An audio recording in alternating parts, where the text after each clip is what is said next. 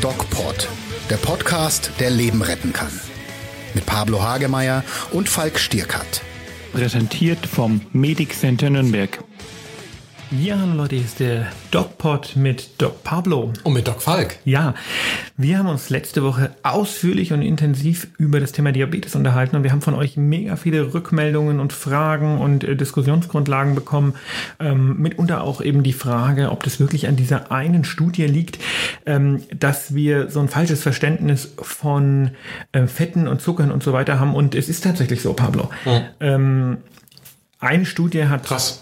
krass, ne? Ja. Hat da so viel geändert. Ähm, okay, Kann man denn heute, nochmal kurz nachgehakt, kann man denn heute davon ausgehen, wenn wir sagen, okay, das ist der Zucker, könnten wir uns da auch wieder irren? Also könnten wir sagen, ähm, wir müssen fettarmer essen und weniger Eiweiße? Ist das vielleicht auch ein Irrtum? Naja, ich denke, äh, also sind ja zwei Aspekte. Ne? Ja, Zum einen kann man natürlich jede Studie irgendwie missinterpretieren, aber so eine Entwicklung in der Bevölkerung, also eine epidemiologische Erfassung, die kann man schlecht fehlinterpretieren. Ähm, wenn halt immer mehr Leute das Zeug kriegen, ab einem bestimmten Punkt, dann muss da wohl irgendwas gewesen sein. Relativ schwierig, da eine, einen Zufall rein zu interpretieren. Das ist mal Punkt eins. Punkt zwei ähm, hat das, was wir letzte Woche gesagt haben, ja jetzt nicht die Fette freigesprochen. Ne? Also äh, zu viel Fett ist trotzdem ungesund und ähm, zu viel ungesättigte Fettsäuren sind desaströs. Also das hieß jetzt nicht, äh, man, man kann sich äh, ohne Ende Fette Also reinspachteln. 10%ige ähm, griechischer Joghurt, 10%ig Fett. Ist Ja. jetzt nicht unbedingt die Alternative Doch, zu, doch, zu. Leitprodukte. Doch, das schon. Also da spricht nichts dagegen. Es gibt gute Studien, die zeigen, dass man sich zum Beispiel äh, täglich einen Löffel kaltgepresstes, qualitativ hochwertiges, gutes Olivenöl gönnen sollte. Ne? Ähm, wohingegen ich jetzt mal unterstellen würde, ein guter Löffel äh, ähm, äh, Bratöl von äh, einer Fastfood-Kette pro Tag hat we we wenig bis gar keine äh, gesundheitsförderlichen Effekte. Und ist auch eklig Und dazu. ist auch eklig. ähm, was aber Olivenöl ganz interessant ist, wer das vielleicht nicht weiß, ähm, je bitterer das im Rachen nachschmeckt, desto gesünder ist das. Wow. Wusstest du das? Das heißt, es ist kein Hinweis auf ranziges Öl, wie meine Stimme gerade, sondern, sondern es ist ein Hinweis auf Qualität. Ja. Cool. Ja. Pablo, du hast letzte Woche schon äh, immer wieder reinfahren wollen Ja. mit, äh, was der Diabetes jetzt nur in unseren Blutgefäßen macht und dies und das und jenes. Die Zuckerwatte-Idee. Die Zuckerwatte-Idee, ich fasse das nochmal kurz zusammen, was ähm, eine erhöhte Menge an Glucose im Blut tatsächlich macht. Ähm, sie verklebt unsere Moleküle, Enzyme, ähm, Hämoglobin, Transportmoleküle, Zellwände, also Glucose klebt. Das tut sie auch im Mhm. Körper. Ich spüre es. Du spürst furchtbar. es. Ja. Und ähm, jetzt ist das Medizin, Mediziner sagen äh, ungern, äh, das verklebt jetzt, sondern Mediziner versuchen dem natürlich ein äh, physiologisch, pathologisch und biochemisches Korrelat zuzuordnen. Und das wollen wir jetzt mal machen. Ähm, Diabetes ist keine Krankheit, die akut Probleme macht. Ja, das gibt es auch in Ausnahmen, wenn der Blutzucker zu hoch ansteigt oder zu tief fällt, aufgrund einer Insulintherapie zum Beispiel. Aber grundsätzlich ist Diabetes eine Erkrankung, die Langzeitbeschwerden macht.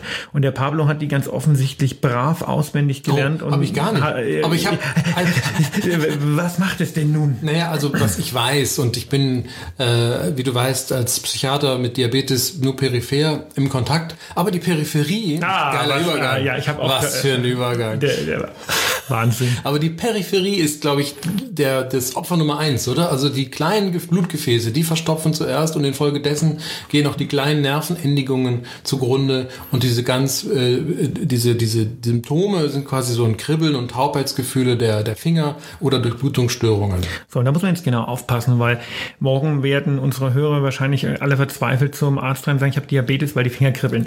Ähm, ja, Die Diabetes erst, macht ne? eine sogenannte Polyneuropathie. Ja, genau. ähm, aber äh, kommen wir noch auf die Gefäße zurück. Also ähm, Diabetes verklebt die äh, kleinen und mittelgroßen Gefäße und sorgt gemeinsam mit ähm, hohem Blutdruck, einem zu hohen abdominellen Fett, also einen klassischen fränkischen Ranzen.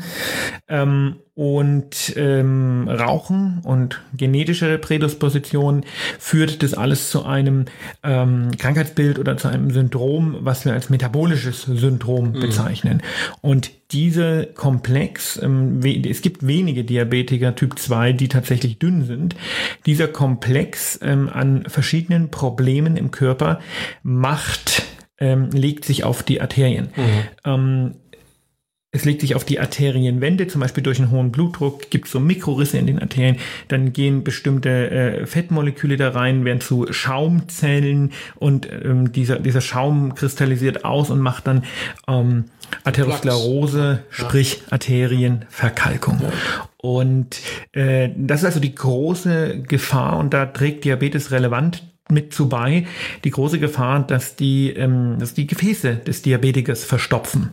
Und das machen die kleinen Gefäße und das machen die größeren Gefäße. Und deswegen muss man die Komplikationen oder die Symptome ähm, des lang ähm, existierenden Diabetes, wir haben ja letzte Woche gesagt, der Diabetes macht anfangs gar keine Symptome über Jahre, muss man ähm, ein bisschen Schritt für Schritt durchgehen. Mhm. Du hattest jetzt mit, mit gleich mit der äh, Polyneuropathie angefangen. Da äh, ist es so, dass durch die, durch die Verstopfung der kleinen Gefäße ähm, die, die Nervenenden auch mit absterben. Mhm. Wahrscheinlich werden die auch mit glykolysiert, also äh, setzt sich da auch Zucker dran. Die Nerven in den die ganz kleinen, äh, hauptsächlich in Füßen und Händen, sterben ab. Das heißt, Verkleben. Genau, kann man sich so vorstellen. Das heißt, man äh, bekommt weniger Gefühl, man, man empfindet äh, tatsächlich als erstes weniger Schmerzen. Das wiederum führt dazu, dass pathologische Reize, wenn ich zum Beispiel falsch laufe oder sowas, nicht mehr korrigiert werden können, weil der Körper das nicht mehr merkt. Mhm. Und dadurch kommt es dann eben zu chronischen Wunden. Ja? Diabetes Fuß ist ja. so, ein, so, ein, so, ein, so ein Hashtag ja. und ähm, kann eben auch durch die Zerstörung der sensiblen Nerven, es gibt ja motorische und sensible, ähm, zu dieser Polyneuropathie, also zu diesem Kribbeln, zu diesem Gefühl des Kribbelns, was auch sehr schwer zu behandeln ist, kommen. Und das sind hauptsächlich äh, die Füße davon betroffen, also weniger die Hände, weil es eher an den Füßen losgeht. Und auch diese Nerven sind total wichtig, die vegetativen Fasern zur Versorgung der Haut. Nicht? Also die Haut selbst in ihrer Funktion, sich zu regenerieren, äh, ist gestört und deshalb entstehen dort diese kleinen, also wenn dort kleine Verletzungen entstehen, sind die auch schwer, äh, reparieren, reparieren sich sehr schwer, also heilen sehr langsam, sind äh, infekt, infektanfällig. Ja, ich brauche ja zum Heilen auch Blutgefäße, ne? Und, und das auch. Genau, genau, und die sind ja dann auch ähm, gestört. Kaputt. Wir können ja mal die äh, so, so ein bisschen durchgehen, welche Organe im Körper, mhm. eigentlich alle, aber sind denn noch besonders auf die kleinen Blutgefäße angewiesen? Also da fängt die, würde ich mal sagen, die Niere. Wenn wir von unten nach oben gehen, können wir die Niere. Wenn wir von unten nach oben gehen, fangen wir mal mit der Niere an. Genau. Also. Diabetes macht Nierenschäden. Ne? Man nennt das diabetische Nephropathie. Ja. Ähm, durch die Zerstörung der kleinen Blutgefäße kommt es äh, langfristig zu einem Nierenschaden, auch zu einem chronischen Nierenversagen. Das beginnt damit, dass der erhöhte äh, Blutglukoseanteil durch die Nieren ausgeschieden wird. Das heißt, man im Harn dann Glucose findet. Das wiederum zieht mehr Wasser in den Hahn rein. Es kommt zu einer osmotischen, ähm, äh, zu einer osmotischen ähm, Diurese. Das heißt, der äh, Mensch muss einfach ziemlich viel pinkeln und hat ziemlich viel Durst. Ähm, sind wir wieder das bei Diabetes, so süßer, genau, Honigsüßer haben. Um, erkennt man daran auch einen Diabetiker, wenn er häufiger pinkeln muss? Hm, ah, das ist also als, als Kardinalsymptom eher, eher schwierig. Ne? Da mhm. muss man halt einfach mal gucken, ob Glucose im Urin ist. Mhm. Die Glukoseschwelle für den Urin ist sehr hoch. Also ich brauche 100 180 Milligramm pro Deziliter äh, im Blut über eine längere Zeit, damit das über den Urin ausgeschieden wird. Mhm. Sonst wird es einfach wieder zurückresorbiert. Und, ähm, Und der Bluthochdruck ist ja auch betroffen, wenn die Niere krank wird. Ja, jetzt lass uns mal bei der, bei der Niere bleiben, was das alles mit der Niere macht. Ähm, irgendwann beginnt durch diese, durch diesen erhöhten Aufwand und durch dieses Verkleben der kleinen Blutgefäße beginnen die Nieren Tub, tu, äh, die, diese tu, Tuben, Mhm, ja, die Schläuche, kleinen Schläuche, kleinen Schläuche. Äh, sich langsam aufzulösen und ähm, daran der, ähm, diagnostiziert man im Grunde genommen auch einen Diabetes mit Nierenkomplikationen. Man findet nämlich Albumin, ein äh, relativ häufiges ähm, Build-up-Protein, wo halt was was in den Zellen drin ist, womit äh, Gerüste, Zellgerüste und so ähm, gebaut werden, findet man dann plötzlich im Urin und ähm, wenn ich einen Diabetiker habe und Albumin im Urin finde, dann ist das ein Anzeichen dafür, dass der eine sogenannte diabetische Nephropathie hat, sprich, dass der Zucker die Niere geschadet, äh, der Niere geschadet hat. Und der Diabetes ist die häufigste Ursache für Nierentransplantationen in, in Deutschland. Sprich, die Niere geht irgendwann in die Binsen und dann gibt es ein Nierenversagen und dann muss der Patient entweder zur Dialyse oder braucht eine neue Niere. Hauptsächlich passiert das aber beim Typ 1 Diabetes, weil da einfach von Anfang an das Problem da Mhm, ist. Und es wird dann oft mit einer Bauchspeicheldrüse zusammentransplantiert. Ja, hochspannend. Auch möglich mittlerweile. Ja, und das Witzige ist, die Niere und die Bauchspeicheldrüse, die werden ähm, nicht anatomisch ähm, äh, transplantiert. an das den Ort heißt, gesetzt, genau, das heißt, die alte Niere bleibt, alte Nieren, die nicht mehr funktionieren, die bleiben einfach drin, die stören ja niemanden. Und dann kommt die neue Niere zusammen mit der Bauchspeicheldrüse, die sich eigentlich im Oberbauch befindet, Mhm. ins Becken. Genau, das ist auch ein Fun Fact am Rande. Wir als Berater von Filmproduktion äh, müssen das den Drehbuchautoren dann auch manchmal erklären und da bricht bei denen eine völlige Welt zusammen, weil die planen natürlich die Entnahme der alten Niere im Drehbuch als Highlight. Ist, ist das so? Das habe ich noch Kommt nicht oft erlebt. vor, ja, ja.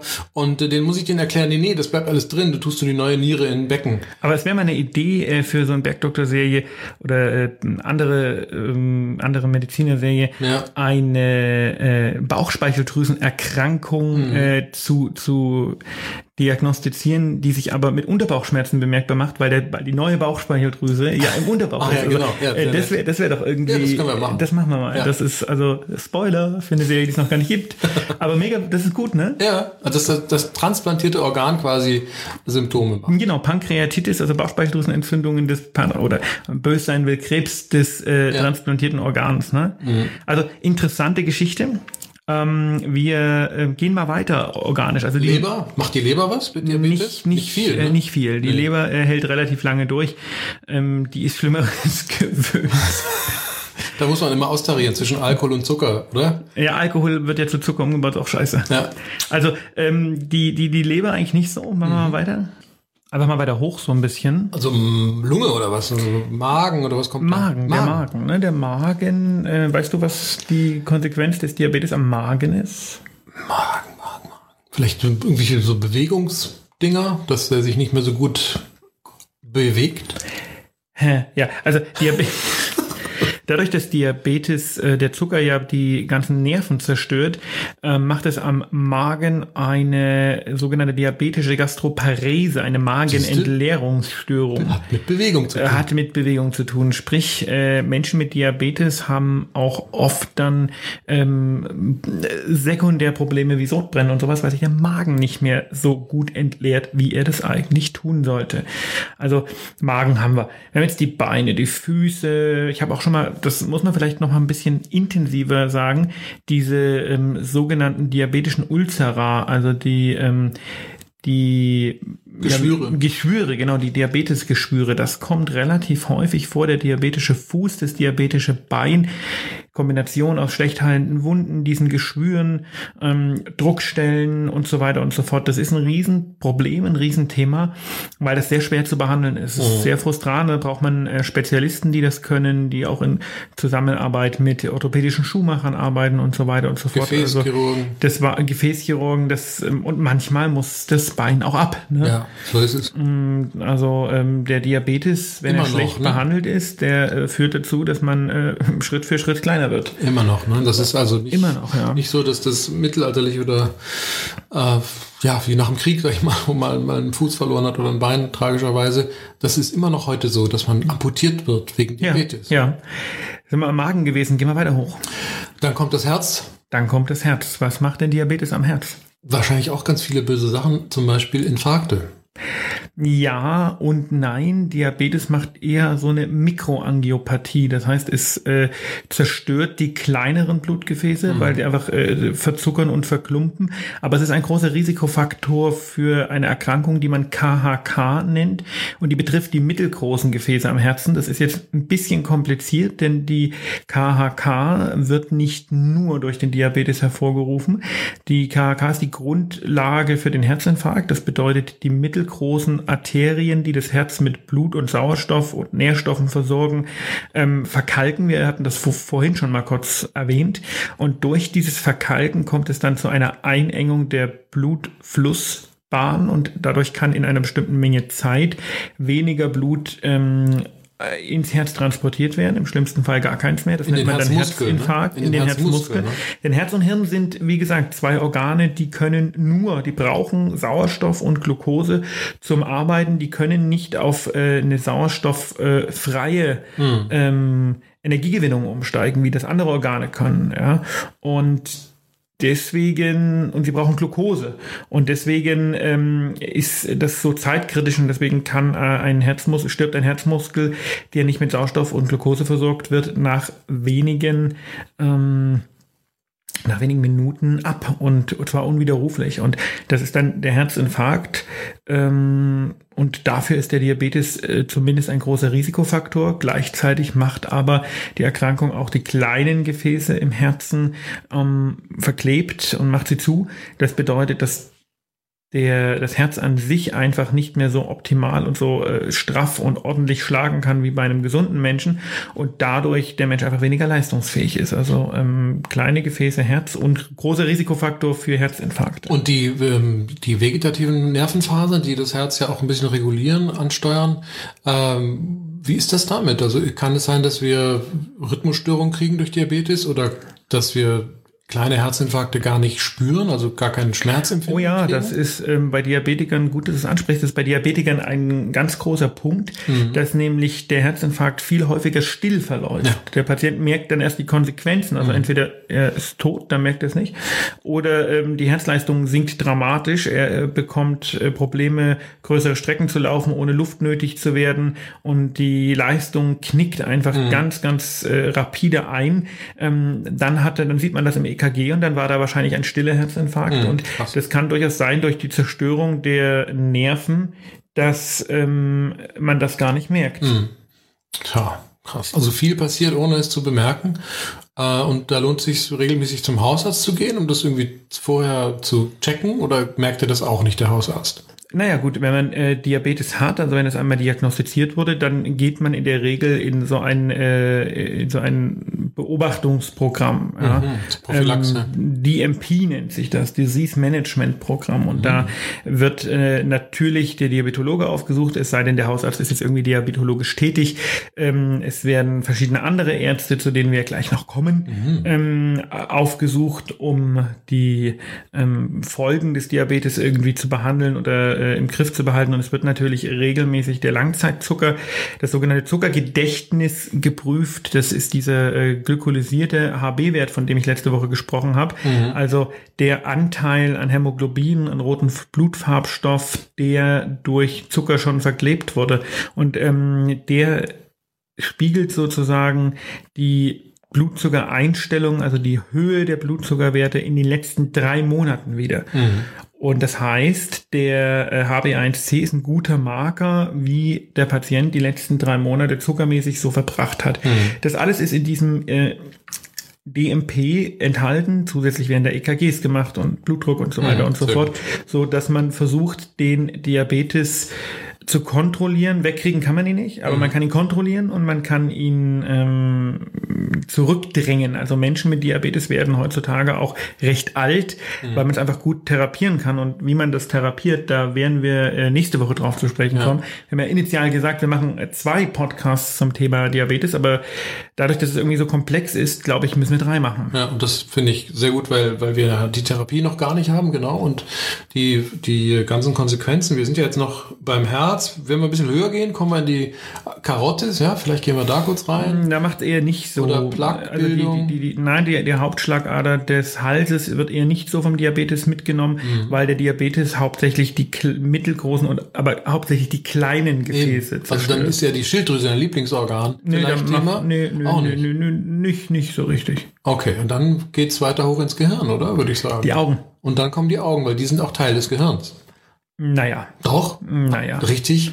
Ist es so? Nein. Doch. Nein, die Doch. sind Teil des zentralen Nervensystems, sind Sinnesorgane, die sind nicht Teil des Gehirns, die sind mit den ähm, Hirnnerven verbunden, aber sie Ja, es sind nicht ein. Teil des Es ist ein Gehirns. ausgestülpter Hirnnerv und Teil des zentralen Nervensystems. Ja, also die Augen werden natürlich auch wieder über die Verklebung der kleinen Blutgefäße geschädigt. Ähm, Die Netzhaut. Genau, da, die muss ja durchblutet werden. Mhm. Und man kann sich vorstellen, man möchte ja was sehen. Das heißt, die Blutgefäße dürfen nicht im Weg sein. Das wiederum bedeutet, die sind sehr, sehr dünn, sehr, sehr filigran, zum Teil nur eine, zwei Zellschichten dick. Mhm. Und diese Blutgefäße werden natürlich massiv angegriffen durch den Zucker, der sich da nicht drum schert, der die Moleküle verklebt, der das alles größer macht und die Gefäße einfach verstopft.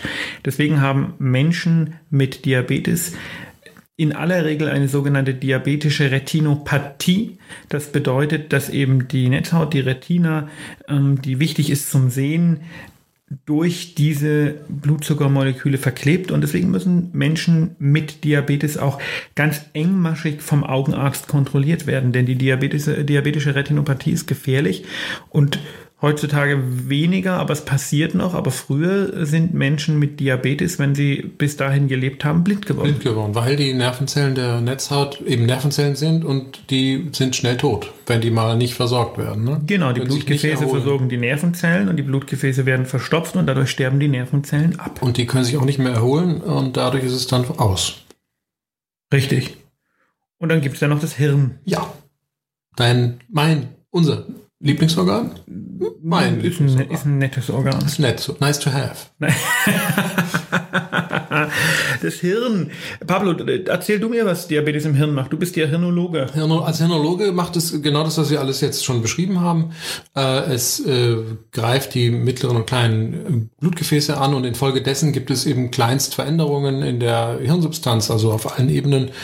Ähm, kommt es zu kleinen Durchblutungsstörungen und infolgedessen zu kleinen Infarkten oder kleinen Versorgungsproblemchen, äh, die dann infolge äh, zu Untergang von Nervenzellen führen oder auch von Verbindungen der Nervenzellen. Also auch die Querverbindungen zwischen der Hirnrinde kann gestört sein.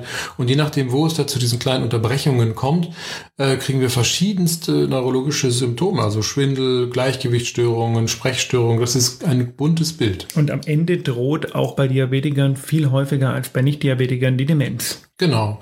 Und äh, die Psyche ist natürlich auch davon betroffen. Also wenn jetzt äh, Ja, das weiß ich immer nicht so, ob das wirklich so ist. Ja, also wenn du Pech hast und deine, aber es ist richtig angemerkt, aber wenn du Pech hast und deine, deine Serotonin- und Dopamin produzierenden Bereiche ordentlich unter Beschuss kommen, äh, glaube ich, dass man, oder was glaube ich, ist es so, dass auch die, die Depression eher dazu neigt, ähm, sich zu entwickeln. Weiß ich nicht. Gibt es da irgendwie, ähm, ähm, gibt es da Zusammenhänge, gibt es da Studien? Äh, keine, die ich jetzt rezitieren kann. Aha, also die Also Theorie von welche. das Nein, wäre gibt doch vielleicht welche. das wäre doch ein super Fall für den Bergdoktor, oder? Depression durch Diabetes? Ja. Da können sich wieder alle richtigen Ärzte drüber aufregen, dass das Da gibt wahrscheinlich sicher eine ist. Studie, da gibt sicher Studien dazu. Das wäre dann deine Hausaufgabe. Genau, das ist dann immer meine Hausaufgabe. Ja, Diabetes macht nicht nur Langzeitkomplikationen, sondern Diabetes macht auch Akutkomplikationen. Und davon gibt es zwei, die ganz besonders gefürchtet sind, Pablo. Akutkomplikationen. Ja. Zwei. Ja. Äh, Tod? Sag du es. Sehr differenziert. Äh, Na, der Über- und der Unterzucker. Genau. Der Unterzucker wird ja sehr gerne auch in Arztserien benutzt. Oh Gott, eine Hypoglykämie. Der Unterzucker ist im Grunde genommen die ähm, beste und notarzttauglichste und dankbarste Diagnose, die es gibt. Man muss sich das so vorstellen, das Hirn braucht, ich hatte das schon mehrfach erwähnt, braucht Zucker zum Funktionieren. Ohne Zucker funktioniert das Gehirn äh, nicht mehr. Das bedeutet, wenn der Blutzucker Das war, hatten wir ja letzte Woche besprochen, warum mhm. es dieses Insulin gibt, damit nämlich die Zellen nicht alle den Blutzucker klauen, sondern auch noch was im Hirn ankommt. Und wenn der Blutzucker unter einen bestimmten Bereich fällt, dann beginnt der Mensch so ein bisschen dizzy zu werden, ein bisschen schwindlig, ein bisschen schwer vom Begriff, irgendwie ein bisschen komisch. Wenn der weiterfällt, der Blutzucker, dann wird der Mensch irgendwann ohnmächtig. Das kommt drauf an. Jeder hat eine andere Hypoglykämie-Toleranz, äh, aber so ab 50, 40 Milligramm pro Deziliter normal sind so 80 bis 100, wird schon irgendwie ein bisschen kritisch. Mhm. Und dann wird der Mensch einfach ohnmächtig und dann wird man als Notarzt zur ohnmächtigen Person gerufen und misst standardmäßig den Blutzucker. Ich habe einmal erlebt, dass es nicht gemacht wurde. Der Mensch wurde ewig reanimiert und erst am Ende hat man gemerkt, verdammt, es war der Blutzucker. Deswegen mhm. ist es heutzutage eigentlich Standard und ganz wichtig, dass immer beim Bewusstlosen der Blutzucker gemessen wird. Mit einem Pieks. Mit einem kleinen Pieks in den Finger, ganz kurz mit einem Gerät. Und dann ähm, zeigt der in der Regel Low an, also niedrig. Alarm, Alarm, Alarm. Und dann kann man also durch Verabreichung von Glucose in die Vene ganz schnell den Blutzuckerspiegel wieder steigern und der Patient wacht plötzlich auf und sagt, oh, hier bin ich wieder. Das ist tatsächlich wie im Fernsehen und das existiert, diese, diese Erkrankung und die Therapie auch. Und das ist immer sehr dankbar für den Notarzt, für den Patienten nicht so, denn jede Ohnmacht, jede Hypoglykämie durch einen niedrigen Blutzucker ähm, äh, lässt, wenn auch nicht viele, aber irgendwie Langzeitfolgen. Die Hirnfunktion wird dadurch äh, nicht besser. Und deswegen muss man diese Hypoglykämien vermeiden.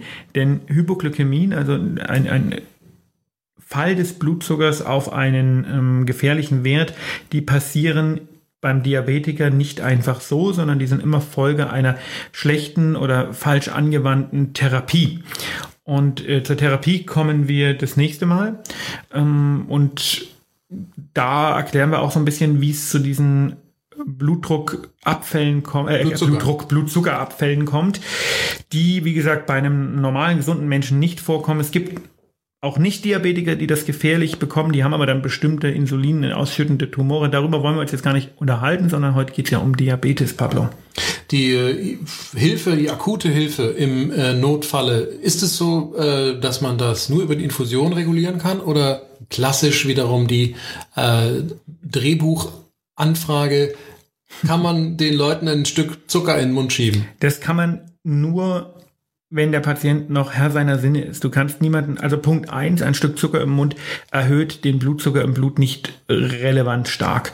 Punkt zwei, du kannst den äh, Bewusstlosen kein Stück Zucker in den Mund schieben. Das geht nicht, weil der muss das ja schlucken und die Gefahr, dass er das dann äh, verschluckt und in die Lunge bekommt, die ist natürlich äh, relevant hoch. Dementsprechend ähm, der Blutzucker kann, wie gesagt, durch oral zugeführten Zucker nicht relevant erhöht werden. Das geht ein bisschen und Diabetiker, die Insulin spritzen oder bestimmte Stoffe nehmen, sogenannte Sulfonylharnstoffe, die den Blutzucker massiv senken, die ähm, wissen und spüren meistens schon, wann die so mhm. Hypoglykämien bekommen und dann nehmen die schnell ein bisschen Zucker und können es dadurch regulieren. Der heldenhafte Dr. Gruber, der kommt und dem äh, bewusstlosen Zucker in den Mund schiebt, der daraufhin die Augen aufmacht und sagt, hier bin ich wieder, das entspringt der Krankenfantasie des Beraters des Bergdoktors. Diesen Fall hatten wir nie. Ah, okay, diesen Fall hattet ihr nie. Ja, dann äh, solltet ihr den mal haben. Nein, das ist ja falsch. Also, was ist denn die zweite Komplikation, Akutkomplikation? Naja, du hast die Über, ne, die Hyperglykämie. Genau. Ist das ähm, auch eine Komplikation? Ja, frage ich dich jetzt mal, so. weil das ist nämlich relativ. Äh, ich glaube, da geht, da ist, da ist viel nach oben, ne? Viel Luft nach oben, glaube ich. Du kannst ja mit wie viel Blutzucker noch äh, Autofahren. Autofahren? 300? Keine Ahnung, 400? Wann merkt man, wird es kritisch? Auch individuell verschieden. Mm. Die Gefahr bei der Hyperglykämie im Gegensatz zur Hypoglykämie, wo es eben darum geht, dass das Gehirn nicht mehr äh, ausreichend mit äh, Glucose versorgt wird, ist die Gefahr bei der Überzuckerung ähm, das sogenannte hyperosmolare Koma. Das bedeutet, das Blut wird durch den vielen Zucker so dick, mm. honigartig dick tatsächlich, dass ähm, es einfach seine normale Funktion, nämlich den Austausch von Nährstoffen und Sauerstoff, nicht mehr ausführen kann. Und, und das muss man sich mal vorstellen. Ja, ja, die Leute fallen ins Koma Und dann ähm, weiß man das oft nicht so richtig, warum, warum die ins Koma fallen und, und kann das, kann das gar nicht so, äh, so richtig sagen. Und wie würde das dann ein Arztserienheld diagnostizieren? Man misst den Zucker und der ist dann eben, messen, steht dann eben high da. Ne? Da kommt muss man ganz viel, raus. Nee, da muss man ganz viel ähm, Flüssigkeit geben, um die wieder hinzubekommen. Und es gibt natürlich noch, das äh, sollte man vielleicht noch am Rande erwähnen, das sogenannte ketoacidotische Koma. Ja, das, das ist gut. Ja, das ist äh, geht so, weil das ist bei Typ 1 Diabetikern. Ne? Ja. Und ähm, das ist jetzt sehr kompliziert, das zu erklären, weil wir uns eigentlich über Typ 2 Diabetes unterhalten. Aber ein ketoacidotisches Koma, das bedeutet, wenn der Körper bei Typ 1 Diabetikern gar keinen Zucker mehr zur Verfügung hat, ähm, den er benutzen kann, weil das Insulin alle ist und deswegen ist das ketoacidotische Koma auch oft so die erste Präsentation, das erste Anzeichen für einen Typ 1 Diabetes, dann ähm, muss der Körper Fett nehmen zum Verstoffwechseln mhm. und Fett wiederum führt, wenn man es verstoffwechselt, in großen Mengen zu, ähm, zum Anfall von sogenannten Ketonkörpern. Das sind saure, spezielle chemische Verbindung, Verbindungen und wenn deren Anteil im Körper zu groß wird, dann resultiert eine sogenannte Azidose, das heißt, das Blut versauert und das führt zum Koma.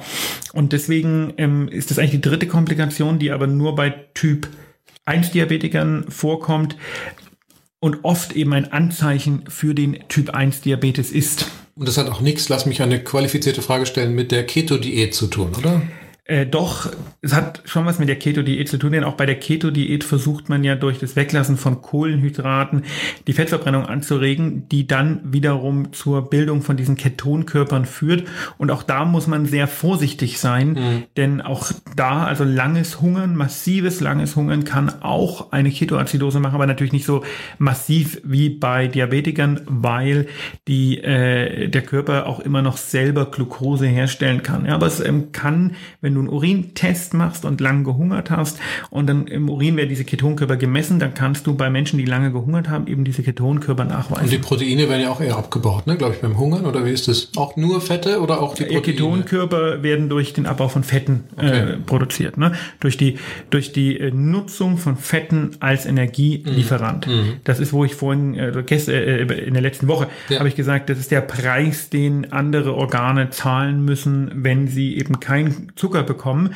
dann können sie zwar weiterleben, aber zu einem hohen Preis, nämlich zur Produktion, der Preis ist die Produktion von diesen sauren Stoffen, die die Gewebe wieder schädigen, aber es ist besser als gleich zu sterben. Das ist quasi eine, eine Zwischenlösung. Ja, eine Notlösung. Notlösung, ja. So, wow.